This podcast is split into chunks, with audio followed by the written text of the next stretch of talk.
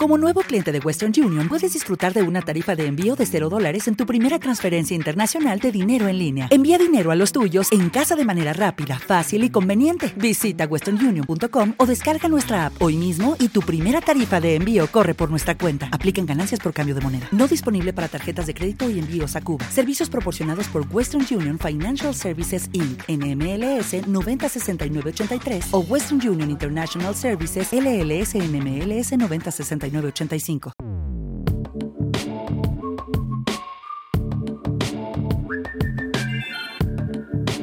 Saludos intrépidos.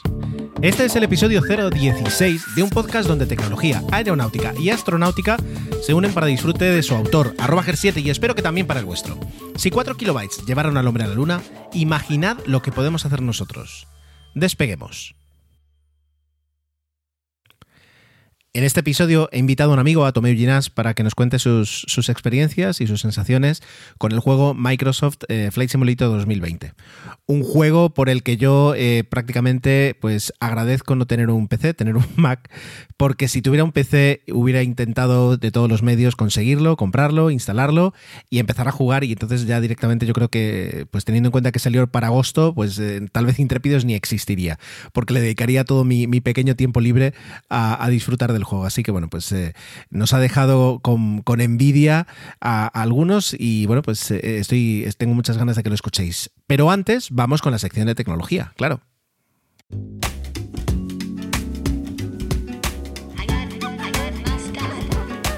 Aquellos que me escuchéis habitualmente o que alguna vez me, habéis, me hayáis escuchado en algún podcast presente o pasado, eh, sabéis que es la, privacidad digital como, como, tema de conversación y como preocupación eh, es algo que, me gusta. Eh, hablar, que me gusta comentar, que me gusta pues resaltarlo. Y ya no solo en el podcast, os aseguro también que con familia, con amigos, en, el trabajo, cuando estábamos sobre todo en la oficina y salían estos temas, pues también lo comentaba. Sin llegar a ser pesado, o sea, no, os penséis que voy ahí con una gorra de el Estado quiere nuestros datos y cosas así, es decir, no llega a ningún lado pero eh, en estas conversaciones cada vez más habituales acerca un poquito de la realidad virtual que nos, que nos acompaña, a veces merece la pena simplemente levantar la bandera y decir, ojo, es decir, en todo lo que estamos hablando hay un componente acerca de la privacidad, de cómo nos estamos exponiendo, de cómo eh, luego las empresas pueden utilizar esos datos y de cómo eso en el futuro o en el presente directamente se puede volver en nuestra contra. Tengámoslo en cuenta, simplemente, ¿no? Porque, ya digo, para mucha gente todavía no es una, situación de la que preocuparse o simplemente de la que pensar, y para mí sí lo es. Entonces, bueno, pues intento transmitirlo. Me parece que no, no está mal y que si alguien piensa como yo, pues oye, genial. Por esa parte somos más. Bueno, pues para, las personas que nos gusta leer un poquito acerca de estos temas, ah, esta semana ha habido dos noticias que merece la pena comentar y es lo que intentaré hacer. Ha habido una, bueno, ha surgido, se ha presentado, digamos, una demanda contra Google y otra demanda contra Facebook. La de Facebook es más grande, es más ambiciosa y no sé cómo va a prosperar. La de Google mm, tampoco tengo, evidentemente no tengo ni idea de cómo va a prosperar, pero sí es algo más, más eh, comedido en cuanto a, su ambición. Pero, pero, me gusta el planteamiento que han hecho. Así que, si os parece, voy a empezar por, por esta primera. A Google le han demandado un grupo de usuarios y la demandan por una especie como de apropiación indebida. ¿Y de qué se, ha apropiado Google eh, que no es suyo? Pues de los datos de los teléfonos de los usuarios. Es decir, mm, no se, no, se habla de que eh, pues Google está minando eh, todas las aplicaciones que utilizo o, los hábitos de uso que yo tengo con el teléfono o los datos ya de las aplicaciones de Google para crear perfiles, para, bueno, pues para luego segmentar publicidad. no se plantea eso, sino lo que se plantea es que los teléfonos Android están programados para transmitir información sin que el usuario lo sepa, en cualquier momento, y eso significa que en ocasiones va contra la tarifa de datos de los usuarios. Con esa información Google luego se enriquece porque mm, forma parte de ese negocio, el conseguir mejorar los perfiles que tienen de cada persona eh, con una cuenta Google o, sin una cuenta Google en realidad, pero bueno, con una cuenta Google mejorar los perfiles sobre sus intereses, sobre su posición, sobre bueno, pues diferentes parámetros que les permiten luego servir mejor publicidad que cobran a los anunciantes y se enriquecen utilizando algo que son las los megas, las tarifas de datos de los teléfonos móviles de los clientes. Y por eso se ha presentado esa demanda. Claro, es, es, un poco raro y además, ya digo, parece como algo pequeño, pero mm, en realidad, bueno, ¿qué consume, etcétera, etcétera? Bueno, parte, quiero decir, la demanda lo que, lo que indica es que eh, Google podría hacer eso de una forma eh, más justa, anunciando que lo va a hacer, diciéndole al usuario, voy a llevarme datos de tu teléfono sin que tú lo sepas y sin explicarte para qué los voy a utilizar y lo voy a hacer cuando me dé la gana, es decir, podría hacer eso o podría, por ejemplo, esperar a que los teléfonos estuvieran conectados a una red Wi-Fi para hacer esa transmisión. Pero eh, lo, que, digamos, argumenta la demanda es que los teléfonos están diseñados a no esperar esa, esa conexión Wi-Fi, sino que se transmiten cuando Google eh, lo cree necesario. Y que ni en los términos y condiciones de, Google, ni en los términos y condiciones de Android, digamos, como, como una subempresa o como un, como un producto de Google, en ningún sitio te indica que cuando tengas el teléfono, es decir, yo enciendo un teléfono Android, no lo toco, no lo uso, simplemente me registro y lo dejo dos semanas encima de un mueble conectado al cargador, lo que no me dicen en ningún caso es que sin tocar el teléfono y sin hacer el más mínimo uso, va a haber una transferencia constante de datos hacia los servidores de Google y que tampoco me van a explicar, es decir, eh, no, no, dice ni que va a haber una transferencia ni para qué se va a hacer esa transferencia, que es lo que no se sabe, ¿de acuerdo? Aunque la demanda pues entiende que esos datos se utilizan para fines comerciales. claro, yo no, no, es que Google deje de existir porque eh, se gane esta demanda, pero lo que sí puede ser interesante es qué reconoce, es decir, cuando se haga la investigación, cuando los jueces eh, pues eh, tomen, tomen su decisión, es decir, qué se va a recoger, qué se va a investigar y se va a conocer en el veredicto, es decir, qué se va a dar por probado. Porque a partir de ahí, si se prueba que Google te roba datos porque no te avisa que se los va a llevar y se los lleva, si se da como probado y se crea algún tipo de jurisprudencia, quiero decir, mm, mis conocimientos sobre derechos son eh, muy cercanos a cero y si nos vamos al derecho estadounidense, pues ahí tengo todo el conocimiento que me ha permitido pues 39 eh, años de cine y televisión eh, de procesos judiciales, quiero decir, eso es todo lo que sé, pero quiero decir, lo que se dé en la sentencia luego a lo mejor se puede utilizar como base para futuras demandas o para bueno, siguientes situaciones. No, no, no, voy a, no voy a hablar más porque no tengo ni idea más allá de... Estoy ya en la frontera de lo que sé. Pero me parece interesante esta demanda por ese planteamiento. Ya no se habla de los datos, sino que directamente se habla de... perdón, no se habla de los datos que Google utiliza, sino de las tarifas de datos que de alguna forma le gasta a sus clientes he llegado al punto en el que aparecen, digamos, los demandantes y te dicen que prácticamente todos que tienen tarifas ilimitadas. O sea, que no es, que haya un perjuicio económico, pero lo que dicen es que podría haberlo, porque además esto se extiende a, los, a los cientos de millones de usuarios de, de Android en todo el mundo. ¿Vale? Esa es la primera demanda, la de Google. La de Facebook, ya digo, es más ambiciosa. ¿Por qué? Primero porque, la, es decir, todo esto surge de la fiscal general de Nueva York, que es eh, Leticia James, que hace un año dijo, voy a presentar ah, una demanda por prácticas eh, potencialmente anticompetitivas por parte de Facebook. Y abrió, digamos, esa demanda, esa, investigación, a el resto de fiscales generales de otros estados. Bueno, pues finalmente, 48 eh, fiscales generales de Estados Unidos eh, recordemos que Estados Unidos tiene 50 estados y luego diferentes territorios. Bueno, pues eh, de entre todos los estados y diferentes territorios, que pongamos pueden ser, yo que sé, 55, 60 en total, pues 48 se han sumado a esta demanda y digamos la firman todos, todos los fiscales generales, de, además de, fiscales generales eh, demócratas y republicanos, de estados demócratas, de estados más republicanos. Quiero decir, aquí eh, pues no hay un, un color en esta demanda. Y luego además se ha unido la Comisión Federal de Comercio, que es un poquito pues la, Comisión Nacional de la Competencia aquí en, España, sería el equivalente, ¿no? Pues la Comisión Federal de Comercio se ha sumado a la demanda. Por tanto, ya es incluso federal en ese aspecto. Es decir, ya es el país entero y luego aparte de los estados. Bueno, ¿qué es lo que piden? Es decir, ¿qué es lo que eh, reclaman? Pues básicamente prácticas anticompetitivas. Mm, y vamos a resumirlo así. Facebook, y esto es una traducción del inglés, ojo, Facebook ha realizado una política de compra o en tierra. O compramos eh, las empresas que están surgiendo y que pueden mm, suponer un problema dentro de unos años, o directamente buscamos la forma de eh, obligarlas a quebrar. ¿vale? Es decir, eh, el primer caso, Instagram. Instagram era una red social que estaba explotando, que estaba funcionando muy bien, que eh, atraía a muchos usuarios jóvenes y se estaba llevando pues parte un poquito del tráfico que tenía Facebook. Pues Facebook la adquiere. En el otro caso, se me ocurre Snapchat.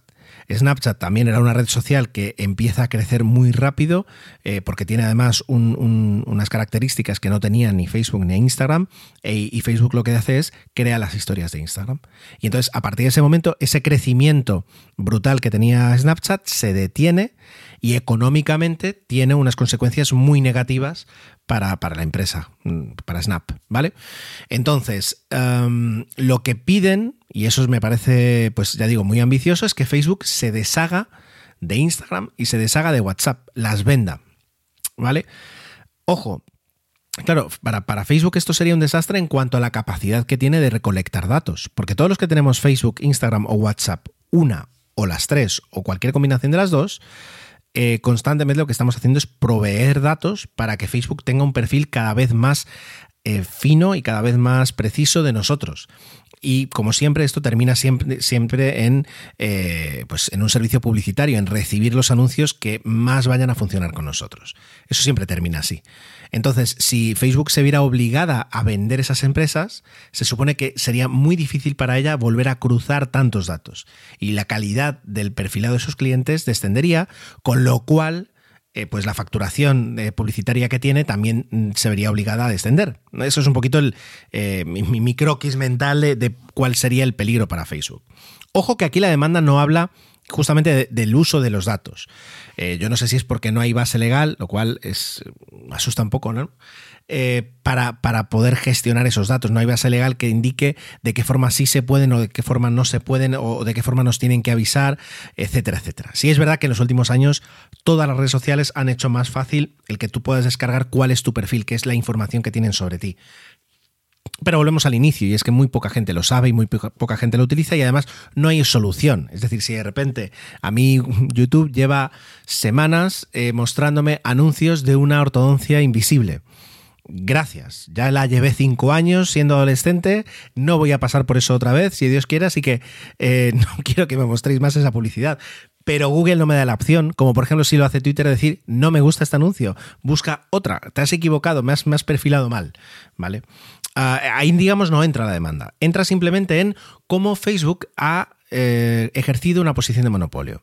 Y para las personas que a lo mejor ahora digan, oye, pero, pero es que en realidad yo tengo eh, Twitter, tengo Reddit, tengo Telegram, tengo VSCO y, en realidad voy más o menos surtido en cuanto a aplicaciones sin tener que entrar en el universo de, Facebook. De acuerdo, y, claro, y mucha gente lo tiene, y mucha gente además tiene las dos cosas, tiene WhatsApp y tiene Telegram a la vez.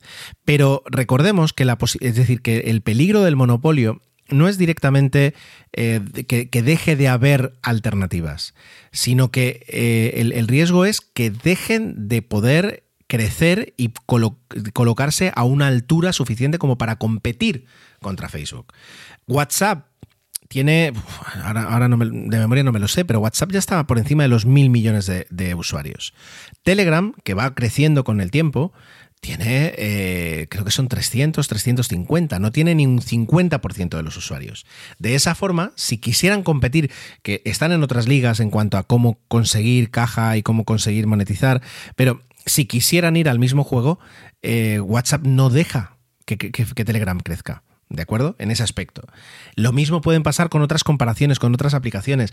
Y lo que ocurre es que si Facebook ve una, una aplicación nueva que sale, salta a comprarla o directamente intenta que luego no crezca y que termine marchitándose, eso va en contra porque alguien dirá, Mercado Libre, perfecto, Mercado Libre, pero la, Comisión de Comercio, así como está pues, eh, la Comisión Nacional de Competencia en, España, eh, lo que trabaja es para que, eh, parte del principio de que la competencia entre iguales beneficia a los usuarios, bien sea pues por un servicio mejor, un producto mejor o una tarifa mejor. Existe esa suposición que dice, oye, ¿qué hubiera pasado si Instagram hubiera llegado a la altura que tuvo Facebook? Como por ejemplo Facebook en su momento llegó a tener la altura que tuvo MySpace. ¿Qué hubiera pasado si MySpace hubiera eh, ejercido prácticas monopolísticas contra Facebook? Pues que nos hubiéramos perdido muchas cosas interesantes que tuvo Facebook y que, mm, innovó en ese momento. Luego, además, la demanda hace eh, pues especial mención al tema de la API. Es decir, la API de Facebook es muy potente, la API de Facebook te abre muchas puertas y, te puede permitir hacer muchas cosas con ella, pero ah, eh, Facebook Lucky Land Casino asking people what's the weirdest place you've gotten lucky? Lucky? In line at the deli, I guess. Aha, in my dentist's office. More than once, actually. Do I have to say? Yes, you do. In the car before my kids' PTA meeting. Really? Yes. Excuse me, what's the weirdest place you've gotten lucky? I never win and tell. Well, there you have it. You can get lucky anywhere playing at LuckyLandSlots.com. Play for free right now. Are you feeling lucky? Purchase necessary. Void where prohibited by law. 18 plus. Terms and conditions apply. See website for details. Hello, it is Ryan, and we could all use an extra bright spot in our day, couldn't we? Just to make up for things like sitting in traffic, doing the dishes, counting your steps, you know, all the mundane stuff. That is why I'm such a big fan of Chumba Casino. Chumba Casino has all your favorite social casino style games that you can play for free anytime, anywhere with daily bonuses. That should brighten your day a little. Actually, a lot. So sign up now at chumbacasino.com. That's chumbacasino.com. No purchase necessary. BGW. Void were prohibited by law. See terms and conditions. 18 plus. solo te va a dar acceso a la API si tú te comprometes a no competir contra ella. Y eso, es decir, aunque hay, hay una mentalidad que nos indica decir, oye, pues Facebook se lo ha ganado, es su API, tendrá derecho a hacer lo que quiera. Recordemos, los más viejos del lugar, que es lo que pasó hace 20 años con Windows 98.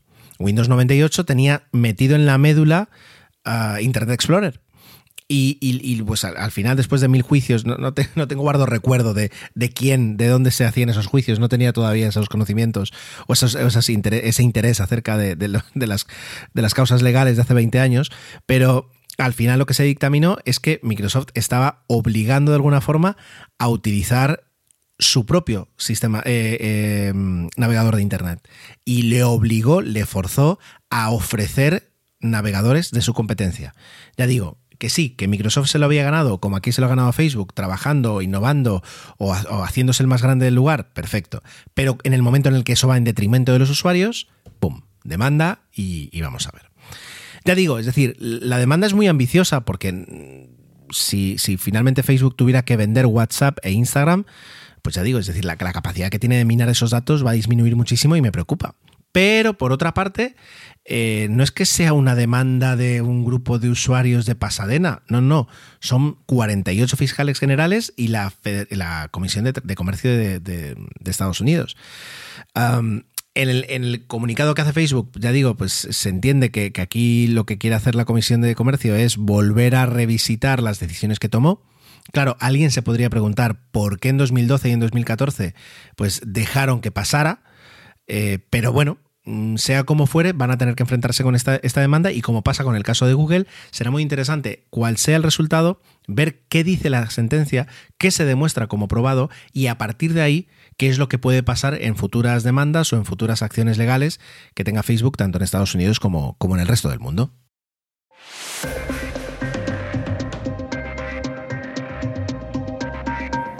Hace muchos años una campaña publicitaria de Mastercard dejó una frase que hemos acuñado en multitud de ocasiones para muchos motivos diferentes. Es aquello de, eh, pues, eh, la vida, lo que sea. Es decir, el objeto que tú quieras eh, no tiene precio, para todo lo demás, Mastercard. Bueno, pues en el caso de la aviación y en el caso de los aficionados y los amantes y los apasionados de la aviación, se puede decir que quien puede, quien tiene la oportunidad, consigue ser piloto. Y para todos los demás, pues está el Flight Simulator. Y de eso es de lo que quiero hablaros hoy, de, del Microsoft Flight Simulator y en, bueno, y en concreto de la última versión, la versión FS 2020, Flight Simulator 2020, que después de mucho hype, después de prácticamente un año de esperas, llegó hace unos meses y desde entonces, pues prácticamente no se habla. Y yo creo, tengo la sensación de que no se habla porque eh, todos aquellos que querían hablar del Flight Simulator y que lo estaban esperando siguen encerrados en sus habitaciones jugando y por tanto ya no tienen tiempo ni, ni siquiera para entrar en redes sociales y hablar del Flight Simulator. Bueno, uno de esas personas, uno de esos afortunados eh, que consume sus horas delante de, de diferentes tipos de aviones virtuales es mi amigo Tomeu, que nos acompaña esta noche. Muy buenas noches, Tomeu. Buenas noches, Ger, y a todos los oyentes de este programa. ¿Estarías de acuerdo eh, con el hecho de que desde que tienes el Flight Simulator ya eres una persona más recluida en tu vida? bueno, a ver, esto, bueno, con muchos matices, desde luego, porque, a ver, cuando uno es más joven, pues sí que es verdad que devora las horas, pero bueno, con la edad, pues uno tiene otras obligaciones que le impiden pero sí que pero sí que le doy al Flight Simulator más de lo que le daba bastante antes. Muy bien, vale, pues vamos a, vamos a hacer una pequeña presentación y luego te voy a hacer unas preguntas muy sencillas desde una persona que, eh, además, por causa de la pandemia, todavía no ha podido acudir a tu hogar a, intentar compartir esa experiencia. Yo ya te he invitado muchas veces. Sí, pero ya digo, es decir, la, pandemia invita a quedarse en casa y, bueno, habrá, habrá mucho tiempo si, si todo va bien. Espero. Lo primero, porque eh, hay que hacer, esto es como en las pruebas de polígrafo, que al principio se hace unas, unas preguntas de nivelación para saber dónde estamos. Yo te voy a preguntar, para que el, resto de preguntas tengan más validez todavía. Eh, ¿Cuál es tu relación con la aviación? Pues afortunadamente trabajo en una compañía aérea. De siempre que trabajar en una compañía aérea y de pequeñito me gustaban mucho los aviones, mi padre me acompañaba a verlos. Ya luego, pues de pequeño, pues te fijas en, los colores, lo ya más mayor en los modelos, ya más mayor te haces con una cámara reflex, te pones a hacer fotos, eh, en fin, descubres Flight Simulator o otros simuladores. En mi caso empecé en el año 99 creo que era, con el ProPilot.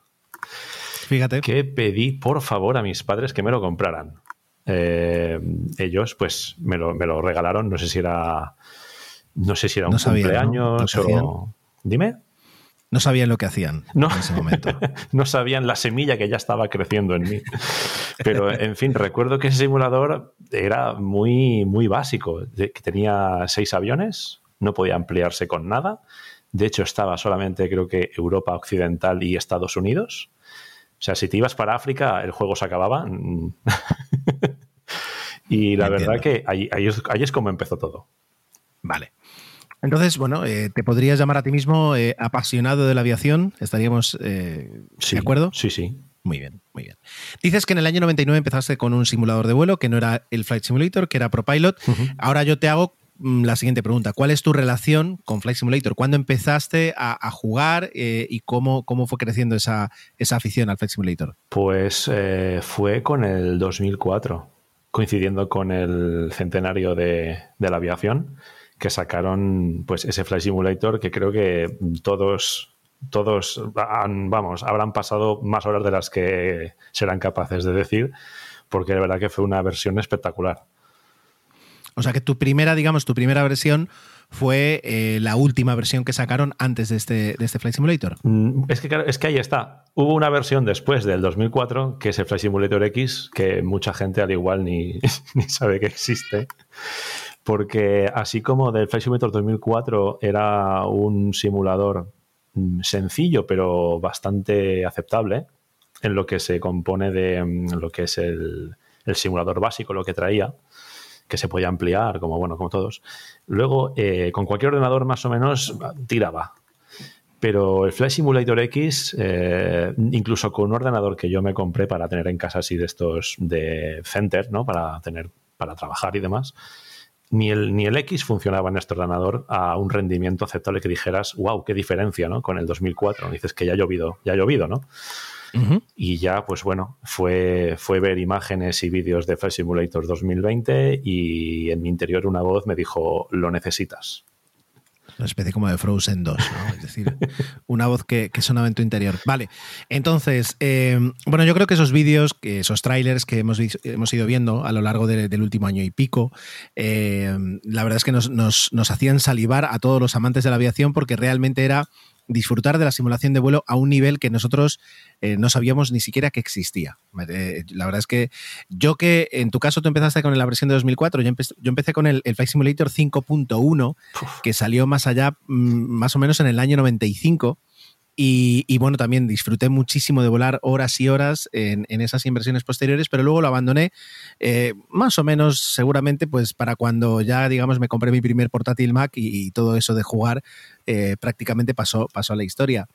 Eh, con el Flight Simulator 2020 sabíamos que iba a salir en algún momento y cuando salió tú ya lo estabas esperando. Y para ello incluso te hiciste con, con un equipo a propósito para poder jugar de forma relajada. Eh, sí, sí, sí, sí, sí. A ver, te cuento un poquito. Eh, bueno, digo, como te digo, vi esos vídeos, esas imágenes. Eh, evidentemente, como tú has dicho, el juego entra por los ojos. O sea, más allá de que te guste la aviación, cualquier persona que ponga Flight Simulator 2020 trailer y lo vea en una calidad HD mm, o 4K en su casa, tiene que, o sea, tiene que alucinar. Porque lo que se ve, o sea, ese realismo de las nubes, de, las luces, de los reflejos, o sea, es a un nivel, como te he dicho, que nunca antes se había visto. Y yo, como te digo, dije, ese lo, necesito y claro, estuve esperando un tiempo para ver qué especificaciones eh, necesitabas para que ese juego fuese a ese nivel. Para mi sorpresa, no hacía falta, bueno, a ver, evidentemente era un ordenador que no tenía, ¿vale? Porque digo, este que tengo de trabajar, evidentemente era imposible que arrancase con eso, pero por lo visto no hacía tampoco falta tener un ordenador, como digo yo, que no existe para poderlo hacer funcionar a ese nivel, o a un nivel muy cercano a eso. Y ya fue pues cuando sacaron las especificaciones, me puse a mirar ordenadores junto con un amigo mío que entiende bastante más y llegamos a la conclusión de que la única manera de poder conseguir un ordenador de unas características, como digo yo, ¿no? Como, como te he dicho antes, ¿no? Que como no tenemos dinero, pues tenemos que conformar con lo que podemos, pues poderme hacer con un ordenador que no fuese ni el mejor ni el peor, es decir, a unos rendimientos aconsejados. Ni los básicos ni los ultra 4K estos. Vale. Eh, ¿En qué horquilla de precio nos estamos moviendo? Eh, entre, bueno, entre todos los componentes que yo le puse a este ordenador sin contar el sistema operativo, eh, fueron 900 euros. Vale, bueno, ya, así mismo es, quiero decir. Sí, sí, pero, que cualquier ordenador que te puedas encontrar que ya esté montado, esos 900 euros será bastante inferior al que yo tengo. Entonces dices, bueno, pues por lo que la diferencia me compensa el, hacerlo por piezas. Vale, vale. Bien, entonces eh, llega el momento de la, de la, compra. Hay tres versiones, ¿verdad?, de, simulador. Eh, si no voy mal, las tres ofrecen las mismas calidades, es decir, te permite la misma jugabilidad. La única diferencia es en el número de eh, áreas, de aeropuertos preparados al detalle en los que puedes operar y el número de aviones que puedes volar, ¿cierto? de, bueno, de forma inicial sí.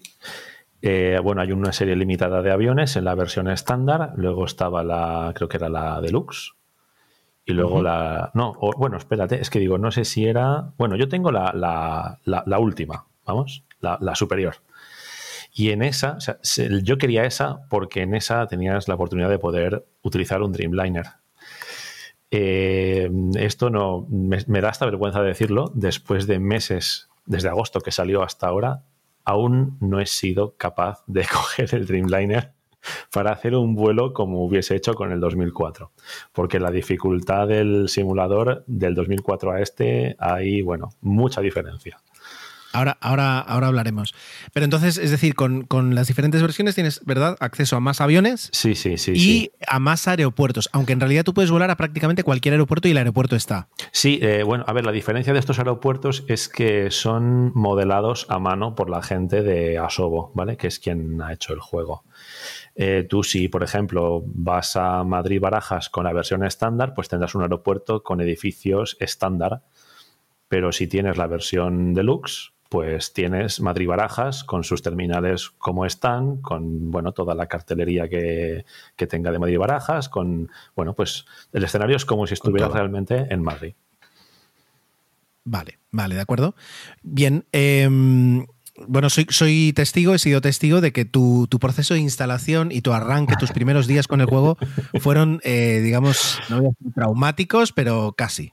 Bueno, estuve a punto de acudir a algún psicólogo porque yo ya no sabía qué hacer con ello. Es decir, te acababas de, de comprar un ordenador que, como, bueno, como ya he dicho, barato no era un juego que evidentemente la versión deluxe tampoco era la más barata y era entre todo el tiempo entre instalaciones era incapaz de hacerlo funcionar. Incapaz. errores constantes, se quedaba colgado, era, era incapaz de hacerlo funcionar.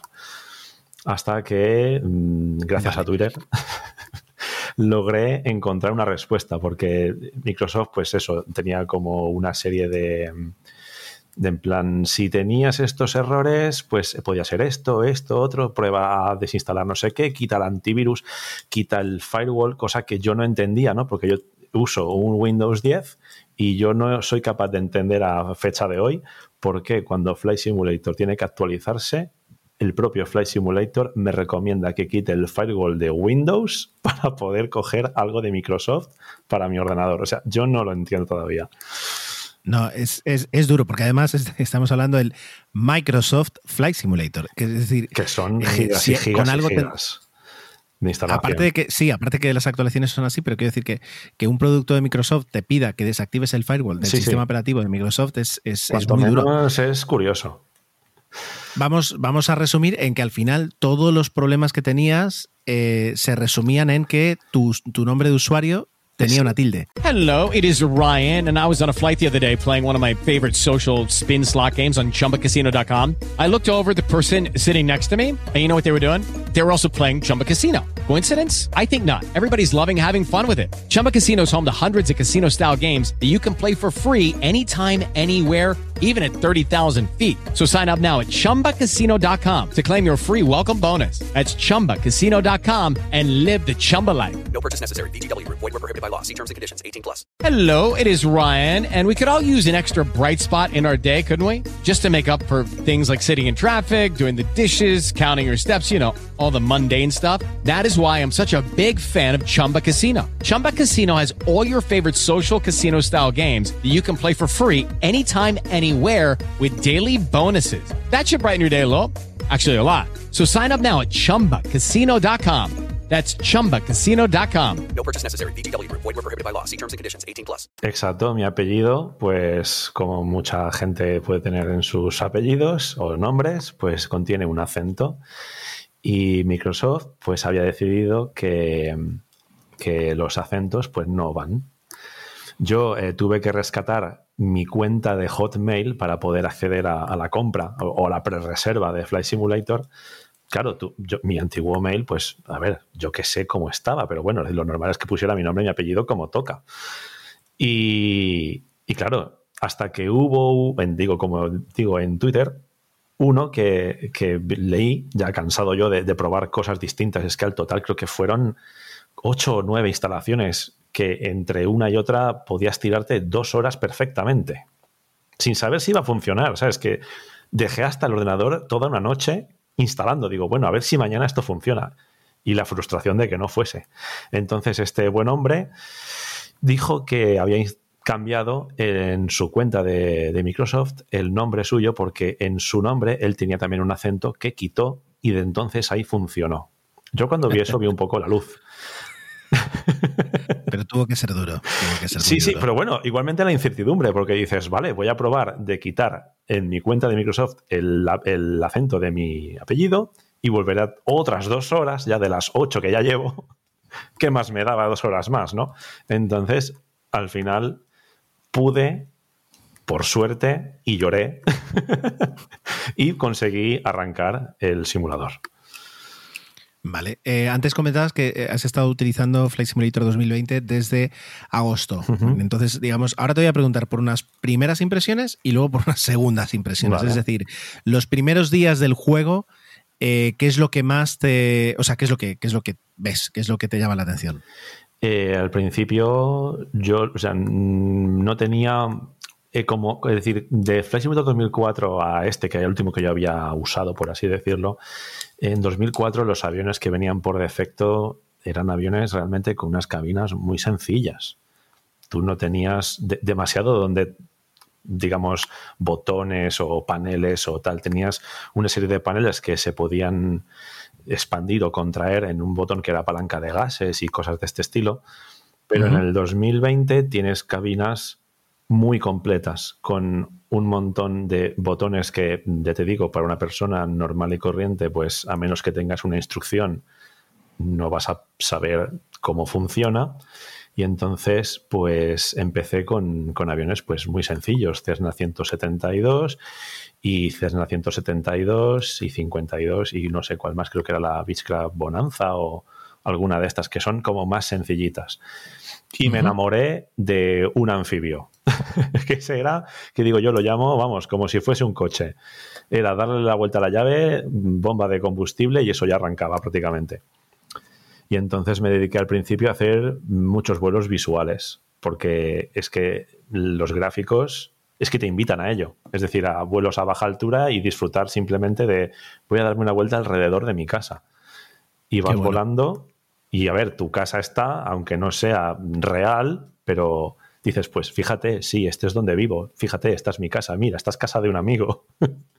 mira, esta es la universidad, mira, esto es un hospital, una cárcel, ¿sabes? Es decir, reconoces en el juego donde tú vives y, la- y recorres donde tú vives. Y así has estado, eh, estuviste durante unas cuantas semanas. Posiblemente. Y ahora, es decir, a, eh, a- a fecha de diciembre, después de pues cinco meses de tener el juego eh, en marcha, ¿cuáles son tus segundas impresiones? Es decir, ¿qué es lo que ahora te llama la atención y, y cómo utilizas el juego a día de hoy? Pues a ver, de verdad que yo tengo intención de aprender, como, como dije en su momento, que este juego te invitaba a reaprender.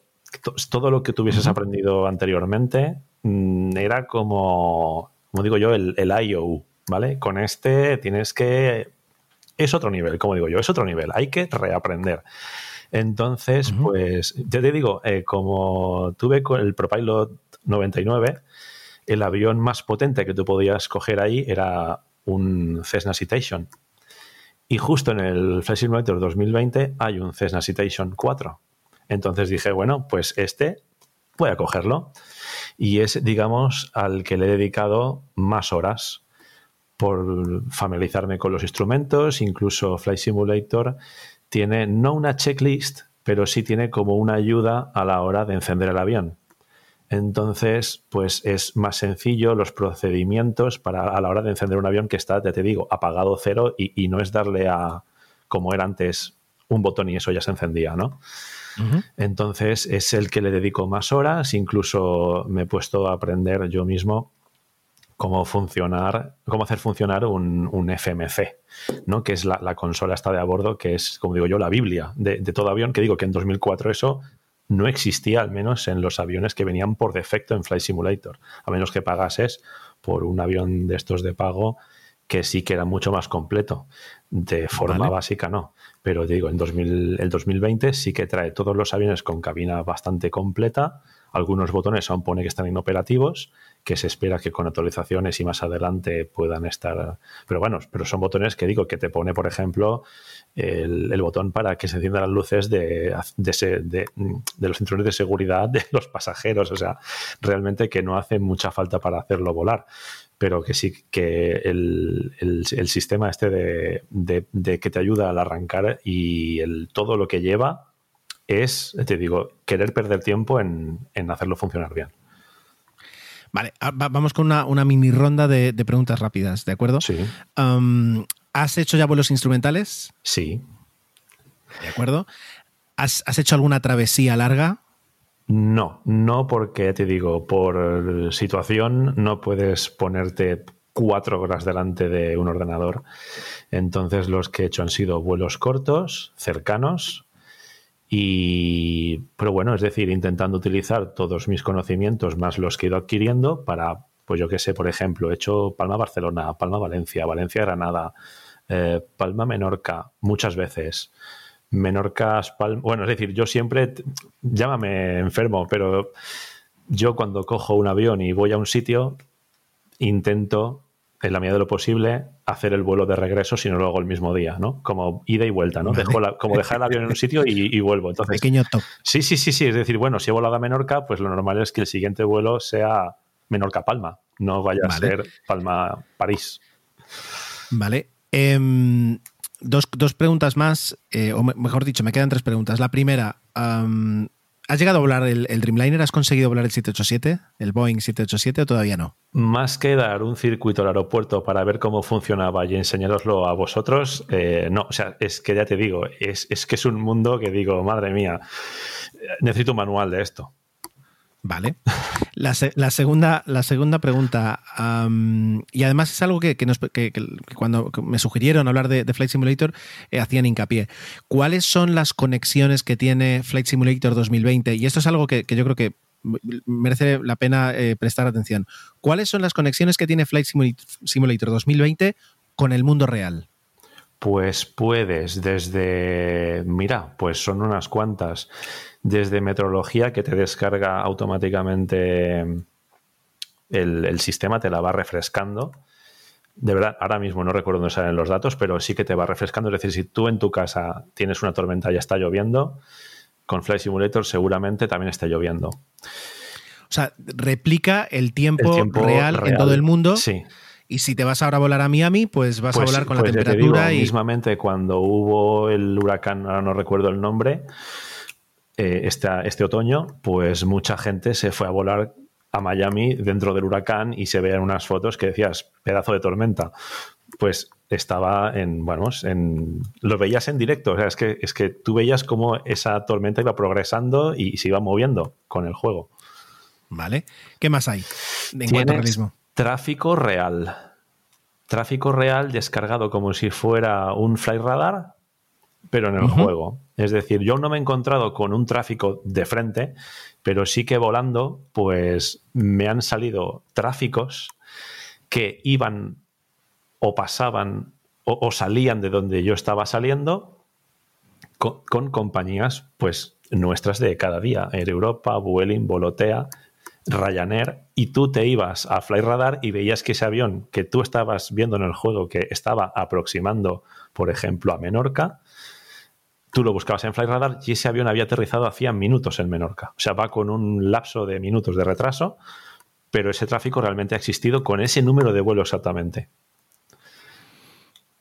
Y a nivel, bueno, y a nivel de control aéreo, a nivel de conversaciones, eh, aunque no sea, digamos, ya un realismo eh, pegado a la realidad, pero para aportar más realismo y meterte más un poquito en, en- la realidad, también tenemos algo.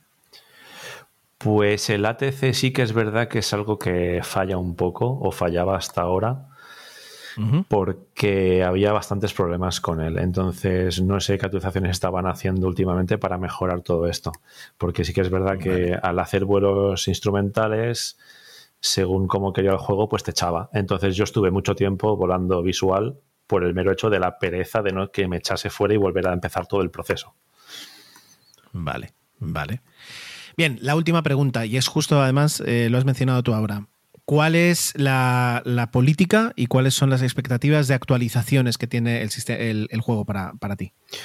Pues a ver, hay cosas que, bueno, como se dijo por Twitter, y no sé si Microsoft ha dicho que sí o no, lo que se sacó a la venta fue una versión beta plus, por así decirlo, del juego, ¿vale? Eso quiere decir que es un juego que saben que no está completo, con lo cual hay un compromiso por parte de, de ellos de actualizar este juego constantemente con cosas que la comunidad pide o con cosas que faltan por ampliar, como te digo, botones que si tú pasas el ratón por encima te pone que están inoperativos.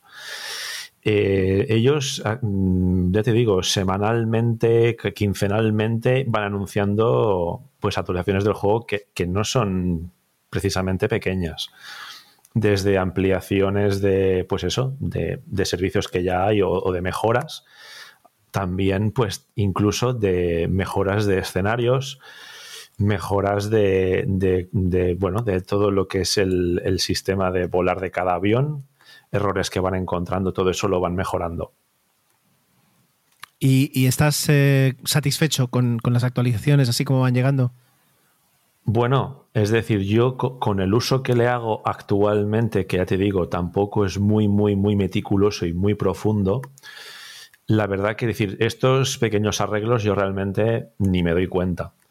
Sí que me doy más cuenta, pues eso, por ejemplo, cuando sacaron una actualización especial que era, pues, Japón, por ejemplo, pues sacaron varios ciudades, varios aeropuertos, de estos que hemos dicho detallados manualmente. Y sí que, claro, es decir, el juego mejora bastante en eso, porque mm, tú vas a Japón y te encuentras que en un sitio donde, o por ejemplo, volando por aquí, por España, donde hay una catedral o una iglesia, te encuentras un edificio que parece la de Industrias Wayne, ¿sabes? Entonces, claro, yo, por ejemplo, salir de Palma y ver la catedral, que la catedral parece, ya te digo, un edificio de, de Industrias Wayne con, con sus torres de refrigeración y tal, y dices, ostras, es un poco raro, ¿no? Entonces ahí es donde la comunidad sí que ayuda bastante que digo, gracias a esta gente que dedica mucho tiempo a esto, sí que ellos han mejorado también esas otras cosas. Vale, vale. Muy bien, pues eh, yo creo que nos queda una visión bastante completa de, de, bueno, pues tu experiencia como jugador, como, como apasionada de la aviación, eh, pues cuánto le completa y cuánto disfruta con, con, Flight Simulator. No creo que, no sé si hay, algo que se te quede en el tintero que tengas ganas de, de, comentar para cualquier persona que esté pensando jugar o que también juegue o, o, que la verdad es que a lo mejor lo escucha por primera vez o no ni se lo piensa comprar, pero, pero todo el tema de la simulación le puede llamar la atención. Yo, al menos, mis dudas han quedado resueltas. Pues bueno, yo lo único que puedo añadir a esto es que, a ver, cualquier persona que haya usado un simulador en su vida, por poco que le guste, le, le va a encantar. Y si hay alguien que quiera mm, verlo, eh, antes de gastarse los 60 euros que vale la versión estándar, o los 120 que vale la que yo cogí, pues a lo mejor le interesa más pagarse un Game Pass de Microsoft que te permite probar incluso este juego, además de otros muchos títulos que ellos lo, lo dijeron, ¿no? Si no estás dispuesto a pagar este dinero porque quieras probar, pues pagas ese Game Pass que es mucho más barato durante, creo que es un año, creo que nos irán 30 euros así y podías jugar a este y a otros muchos juegos. Entonces, cualquier persona que quiera probarlo tiene esa opción más económica. Y para todo lo demás, pues también With the Lucky Land slots, you can get lucky just about anywhere. This is your captain speaking. Uh, we've got clear runway and the weather's fine, but we're just going to circle up here a while and uh, get lucky. No, no, nothing like that. It's just these cash prizes add up quick. So I suggest you sit back, keep your tray table upright, and start getting lucky. Play for free at LuckyLandSlots.com. Are you feeling lucky? No purchase necessary. Void where prohibited by law. 18 plus terms and conditions apply. See website for details. Queda YouTube, donde también ya hay miles de horas de. Muchísimos, de muchísimos vídeos, muchísimos vídeos. Bueno, Tomeu, te agradezco muchísimo todo lo que nos has contado eh, y bueno, pues eso, muchísimas gracias por, por estar con, con, nosotros y seguro que esperamos en el futuro más colaboraciones tuyas eh, como Aero Trastornado. Pues a ver si es verdad y nada, gracias a ti.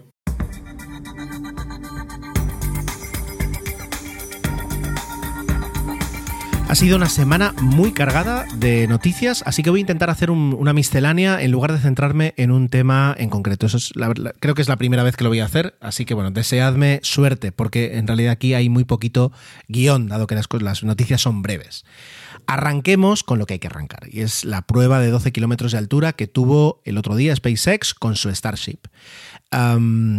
Eh, pues la forma que tiene de SpaceX de desarrollar su, su, nave espacial es, es, muy curiosa, es decir, en lugar de pasarse años preparando un gran lanzamiento donde eh, prácticamente se pruebe todo a la vez, pues van haciendo eh, iteraciones, ¿no? Es decir, tuvieron la SN1, SN2, SN3, que son los números de, de, los prototipos, y en cada uno de ellos van probando diferentes cosas. Con el 5 y con el 6 probaron saltos de 150 metros de la nave, pues impulsados por un solo motor.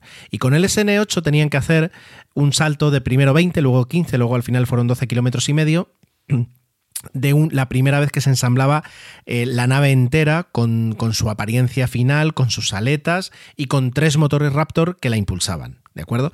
Es, la prueba era esencial para comprobar si eh, la forma de aterrizar que va a tener la Starship era viable o mejor dicho, entiendo que ellos han hecho miles de simulaciones donde ven que es viable, pero querían ver pues qué problemas podían suceder a la hora de, hacerlo. Y, sí que lo hizo, lo habréis visto, ha salido mucho en las noticias, salió sobre todo pues que el día anterior no había funcionado, salió que, mm, que se estrelló, y, algunas, algunos medios de comunicación lo vendieron casi casi como un fracaso, cuando en realidad, pues, eh, bueno, pues cientos, cientos de miles no, pero decenas de miles de aficionados al espacio que lo vieron en directo, eh, pues eh, estuvimos ahí gritando porque parecía imposible que, lo consiguieran y lo consiguieron, ¿de acuerdo? La nave subió des, despacio, pues hasta los 12 kilómetros de altura, luego se quedó prácticamente en suspensión durante varios minutos, apagaron un motor motor, apagaron un segundo motor, todo eso estaba previsto, aunque nos asustaba, y de repente pues apagaron todo y la nave empezó a caer de panza, que eso es, como aterriza la Starship, empieza a descender eh, eh, pues eso de barriga como, como, un, como un paracaidista. Eh, intentando pues utilizar todo su cuerpo para frenar, para tener más resistencia aerodinámica. Cuando está a unos pocos cientos de metros del suelo, em, con la ayuda de sus aletas y con la ayuda de los motores, se enciende otra vez, se coloca digamos, eh, trazando una curva, se coloca otra vez en posición vertical y a partir de ese momento cae de culo, disculpadme la expresión, y debería aterrizar de una forma suave en el suelo. Bueno, pues la prueba que eh, directamente pasar de un salto de 150 metros a montar la nave de forma completa y, hacer un, salto de 12 kilómetros, pues hay un salto bastante grande, valga la redundancia, pues eh, fue todo un éxito. Se recopilaron muchísimos datos y la nave llegó a tocar suelo. Lo que pasa es que lo tocó demasiado rápido porque no pudo encender todos sus motores por un problema determinado que ya se están arreglando, que no hay ningún problema y, y ya digo, como prueba espectacular, un éxito rotundo y fue muy bonito disfrutar de esos minutos, ¿de acuerdo? luego, esa es la, una de cal y otra de arena. Luego, el siguiente prototipo, que es el SN9, que lo tenían guardado y, montando y preparando en una, en una, iba a decir, una nave industrial, en un, en un hangar enorme y alto, eh, que tienen en, en, Boca Chica, en Texas, pues por algún motivo que no se sabe, se, se, les cayó y se ha quedado torcido, apoyado en una de las paredes de la nave, que por suerte ha aguantado, no de la nave, perdón, del hangar, porque es una nave industrial, del hangar, Ah, y lo están intentando ahora recuperar, ver cuáles son los problemas, arreglarlos y finalmente volará porque no, no ha sido catastrófico. Pero SpaceX en ese aspecto lo mismo es capaz de, hacer una maniobra espectacular con un bicho de 12, de 12 pisos de altura eh, en, una prueba, como el que luego se les tropieza el siguiente y se les, cae, y se les queda apoyado en la pared de, un hangar. Bueno, es, son las cosas de innovar, que a veces, por supuesto, te equivocas con lo más, con lo más básico, ¿vale? Eso por una parte. Por otra parte, eh, estuve hablando hace dos semanas de la, de la Chang'e, de la misión espacial. perdón, de la misión espacial china que pretendía recoger mm, pruebas en, perdón, eh, muestras de la Luna y pues la noticia es que lo ha conseguido.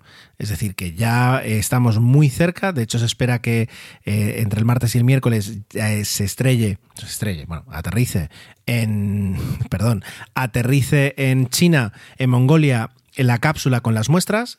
Se cree, nos lo van a decir, y nunca lo sabremos a ciencia cierta, pero se cree que son en torno a dos kilos. Em, y la misión ha sido un éxito. Y es una misión, como expliqué, que tiene un perfil complicadísimo. Que si sustituyes muestras o, nave con, una cápsula con, astronautas, en realidad lo que has replicado un poquito es el éxito de las misiones Apolo, pero pues, con, una simplificación mm, básica por el hecho de no llevar personas, pero lo que han conseguido es espectacular, es decir, es, es increíble.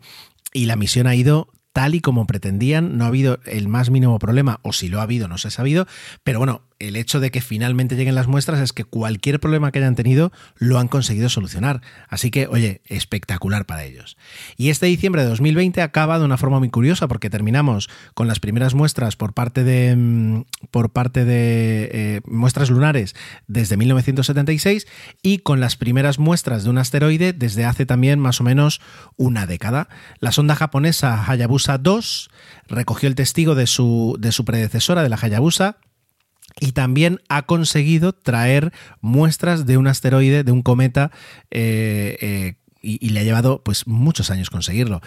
A ver, aquí partamos de lo que, o sea, quiero decir, lo que ha conseguido la JAX es increíble, es decir, lanzas una sonda, la sonda navega eh, durante años hasta conseguir aproximarse a un, a un cometa lo orbita, lo, tiene, digamos, ahí, lo observa, le saca todo, digamos, todas las pruebas que puede tener la propia sonda desde sí. Y luego la sonda se acerca, eh, llega a aterrizar dos veces en, el cometa, al cometa, eh, recoge muestras, incluso muestras de superficie, luego lanza una pequeña carga explosiva que provoca un cráter para poder volver a aterrizar y coger muestras eh, desde, desde, una mayor profundidad que la de superficie coge esas muestras, vuelve a la Tierra, llega, orbita la Tierra, eh, prepara las muestras en una pequeña cápsula que está preparada para la reentrada y la lanza, en este caso ha, aterrizado en, Australia, donde un equipo la recoge, se la lleva al, laboratorio y a partir de ese momento puede estudiar muestras minerales del inicio de la formación del sistema solar. Quiero decir, es alucinante. Y lo mejor de todo es que la sonda que ha quedado orbitando la Tierra, es decir, tiene todavía uh, combustible suficiente como para poder buscar una segunda misión. Eh, ya no tendrá pues todas las capacidades que tenía al principio, pero no es un, no, es un peso pesado, es decir, no es un peso muerto, eh, sino todo lo contrario, sigue teniendo mucho valor. Según parece, la sonda china, la Chang'e 5, también le va a pasar lo mismo, es decir, se va a quedar con eh, energía suficiente como para poder lanzarla a nuevos, a nuevos, a nuevos asteroides para hacer diferentes pruebas. Um, quiero decir, si esto, si esto emociona, ya yo no sé qué os va a emocionar, ¿vale? Pues, pues vamos de, de, dos éxitos espectaculares con un fracaso que ya empieza, no voy a decir a oler mal, pero que empieza, digamos, a hacer un poquito de daño. Y es que Virgin Galactic, la empresa de Richard Branson, que en teoría nos tiene que llevar muy alto en el cielo, y digo muy alto en el cielo porque ellos están haciendo, ¿cómo se dice esta expresión tan divertida? Se están haciendo trampas al solitario. Eh, lo expliqué, ¿os acordáis? La altura del espacio son 100 kilómetros, está establecido por casi todo el mundo por 100 kilómetros, pero las fuerzas aéreas de Estados Unidos y cuatro personas más consideran que no, que a partir de 80 ya estás en el espacio. Y eh, Virgin Galactic, su, su, su, su, Unity, que es su nave espacial, digamos, eh, consigue llegar a los 80, pero no consigue llegar a los 100. Y sin embargo te lo venden como un turismo espacial, como has estado en el espacio, cuando en realidad es has estado muy alto en el cielo, pero sin llegar al espacio. Bueno, pues eh, después de 22 meses de su última prueba, prácticamente dos años, hicieron otro lanzamiento de, la Unity. Recordad que eh, en este caso el perfil de, vuelo es diferente. La Unity eh, despega colgada de un avión nodriza, el avión nodriza la eleva todo lo que puede y cuando la suelta, pues enciende sus motores, sus cohetes y sube hasta arriba. Tiene un vuelo parabólico, tienes varios minutos en gravidez y luego aterriza como un avión. Eh, llevamos muchos años esperando que entre en servicio el servicio de Virgin, eh, digamos, los vuelos de Virgin Galactic y por diversos motivos se han retrasado. Incluso hubo un accidente con, con, fallecidos. Pero que después de 22 meses hagas otra prueba y vuelvas a tener un problema, en este caso el motor no se encendió, la nave volvió sin ningún problema a tierra, es decir, eso no, no fue un accidente ni mucho menos, pero es una prueba fallida. Eh, ya digo, no sé por, no, no, voy a decir no sé por qué se demora tanto, pero no es normal tantos años de retraso en, en algo, eh, en una misión, no voy a decir sencilla, pero una misión realizable, en la que en los primeros años se avanzó muchísimo, pero luego se ha quedado como a medio gas, como que no termina, nunca mejor dicho, de, des, de, despegar. Bueno, vamos a ver, porque realmente no hay ninguna alternativa, ninguna posibilidad de turismo espacial a día de hoy ya posible, a no ser que consigas irte a, a ¿dónde? A, la Estación Espacial Internacional, pues a un precio digamos totalmente diferente de lo que puede, de lo que puede ser Virgin Galactic. Y hablando de retrasos, finalizamos con la noticia de que se ha programado para finales de marzo la primera, la última, bueno, la segunda misión de prueba de la cápsula Boeing Starliner, que es la alternativa a las cápsulas Dragon, que es la segunda forma de transporte que tiene la NASA para llegar a la estación espacial, pero que también forma parte de su programa privado, pro, perdón, programa comercial de vuelos tripulados, en las que la NASA simplemente alquila eh, viajes en, determinadas naves, Dragon, Starliner, pero que luego tanto Boeing como, SpaceX pueden utilizar esas cápsulas para lo que quieran, porque son suyas, el desarrollo ha sido suyo y, ellos pueden vendérselo, alquilárselo, lanzarlo ellos mismos, pueden hacer lo que quieran en ese aspecto.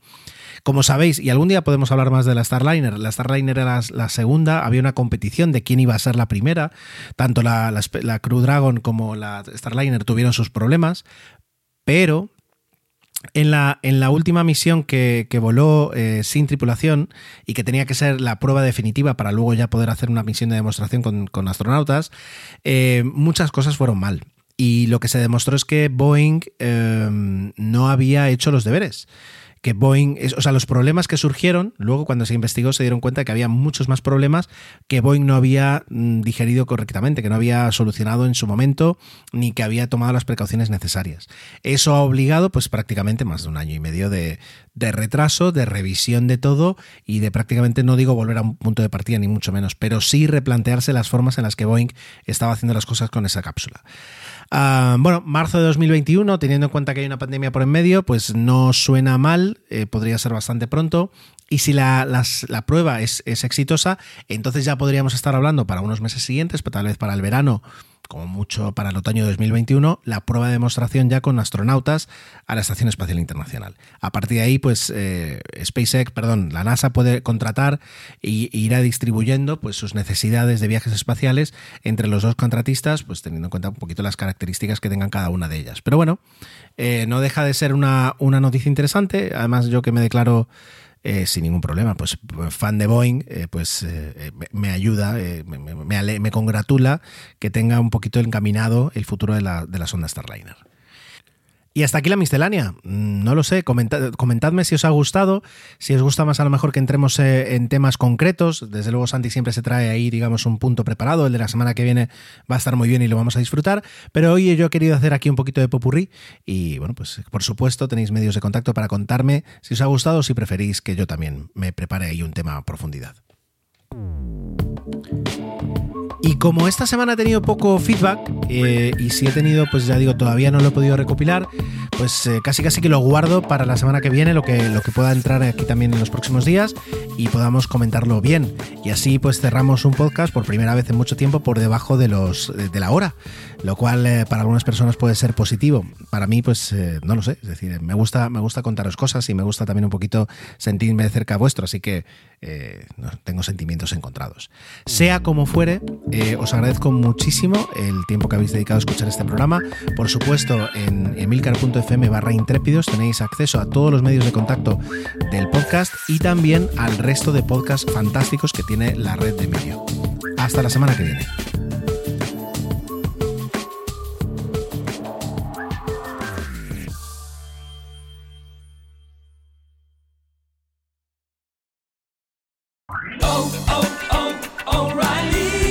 ¿Necesitas ayuda? En O'Reilly Auto Parts te ayudamos. ¿Necesitas algún consejo? Te aconsejamos. Nuestros profesionales en autopartes están siempre disponibles para ayudarte a encontrar lo que necesites. Excelente servicio al cliente es solo una de las ventajas que ofrece O'Reilly Auto Parts. Los profesionales en autopartes. O'Reilly Auto Parts.